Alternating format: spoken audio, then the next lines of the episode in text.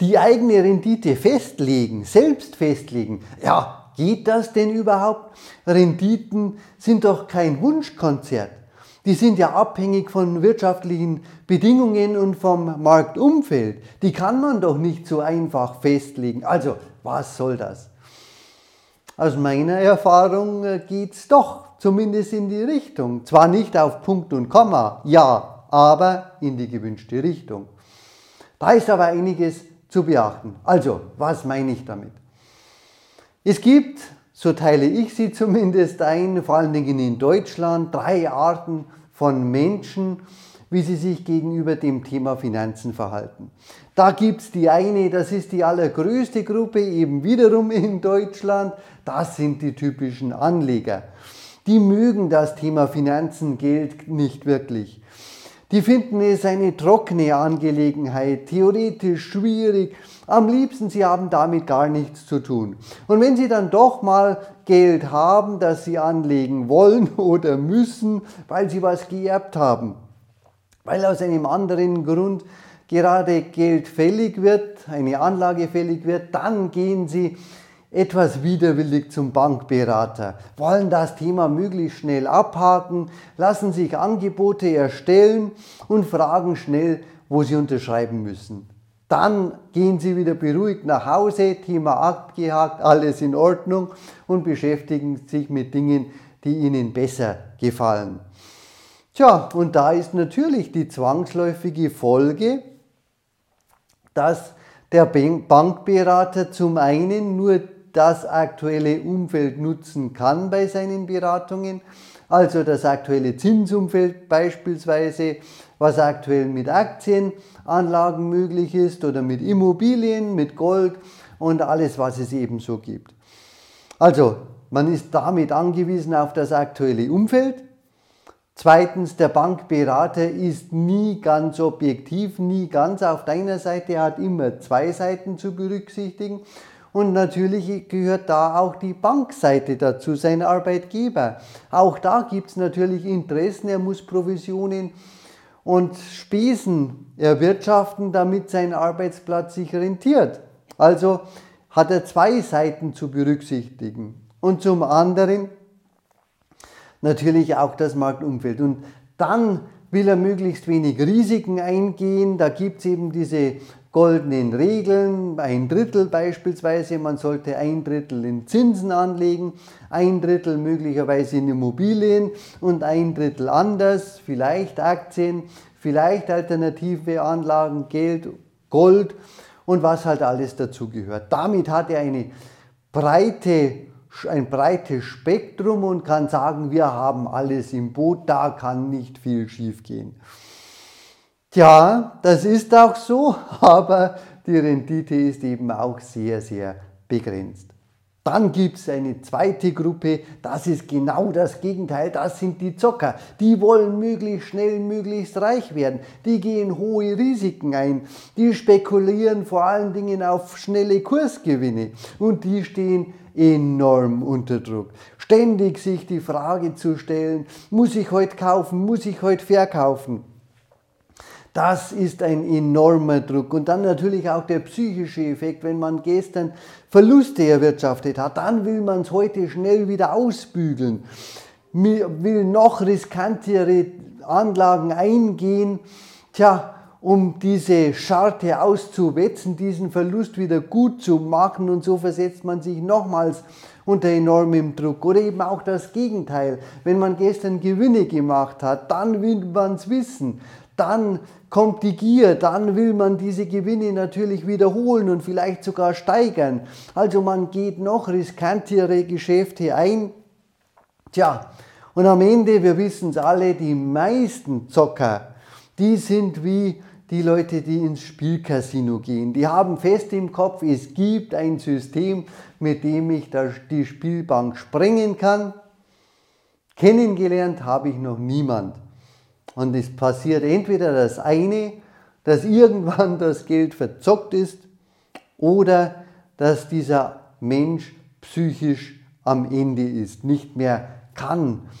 Tja, und eine Steigerung des Lebens, der Lebensqualität ist damit natürlich nicht verbunden, ganz im Gegenteil, man macht sich das Leben zur Qual, zur Hölle irgendwann. Das macht keinen Spaß, ganz im Gegenteil, gesundheitliche negative Folgen sind auch noch oft das Resultat daraus. Das ist die zweite Gruppe, eben die Zocker. Und dann gibt es die dritte Gruppe, das sind die Investoren. Da gehöre ich dazu. Die überlegen sich tatsächlich eine Rendite, eine Zielrendite, die sie erreichen wollen. Tja, und das bedeutet natürlich etwas Arbeit reinzustecken, etwas Zeit zu investieren, sich Anlagen anzuschauen, mit welchen Anlagen kann ich diese Zielrendite erreichen. Und wenn es um höhere Renditen geht, dann spielen natürlich Unternehmen die erste Rolle, weil die die Anlageklasse sind mit den höchsten Renditen. Und dann geht es eben auf die Suche nach entsprechenden Unternehmen. Dann geht es darum, Unternehmen zu bewerten.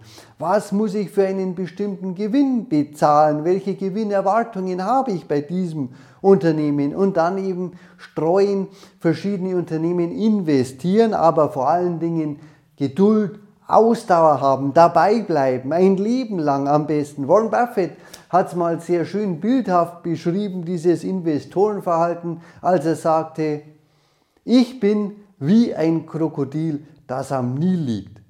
Das liegt einfach nur so da. Tage, Wochen, Monate, ja Jahre lang. Und schaut einfach zu, was so am Nil vorbeischwimmt. Und dann, wenn eines Tages die fette Beute kommt, dann schnapp ich zu. Und genau das ist das Verhalten von Investoren. Der sucht sich eben die Anlagemöglichkeiten, die seine Zielrendite aller Wahrscheinlichkeit nach am Ende auch ergeben. Also damit bestimmt man seine Rendite letztlich selbst durch sein eigenes Verhalten. Aber natürlich sollte man dabei auch bedenken, dass es nicht utopisch wird, dass jede höhere Rendite auch das Eingehen eines höheren Risikos bedeutet. Rendite und Risiko gehören immer zusammen und da sollte man für sich selbst einen Weg finden, mit dem man selbst glücklich wird, mit dem man zufrieden ist, mit dem man gut schlafen kann, sodass die Lebensqualität dadurch auch tatsächlich erhöht und nicht vermindert wird. Aber auf der anderen Seite eben auch, das bedeutet, dass es nicht, dass keine höheren Renditen ohne Risiko nicht gibt. Das ist die Wahrheit. Die reichsten Menschen der Welt, Elon Musk, Bill Gates und so weiter, die sind immer Risiken eingegangen. Aber die meisten eben auch kalkulierbare Risiken und hatten immer einen Plan B im Kopf. Was, wenn das schief geht? Was mache ich dann? Und wir Aktionäre haben eben die Möglichkeit zu streuen und so selbst auch unser eigenes Risikoprofil im Depot abzubilden. Das ist ein gewaltiger Vorteil und den sollten wir auch nutzen. Aber ein typisches Beamtenleben, und ich meine das nicht negativ, ich will hier um Gottes Willen keine Beamten beleidigen, auch das sind natürlich alle möglichen Menschen, da gibt es alle möglichen die einen, die sehr leistungsorientiert sind und die anderen, die eben Beamte werden, weil sie es gemütlich, bequem wollen und so weiter.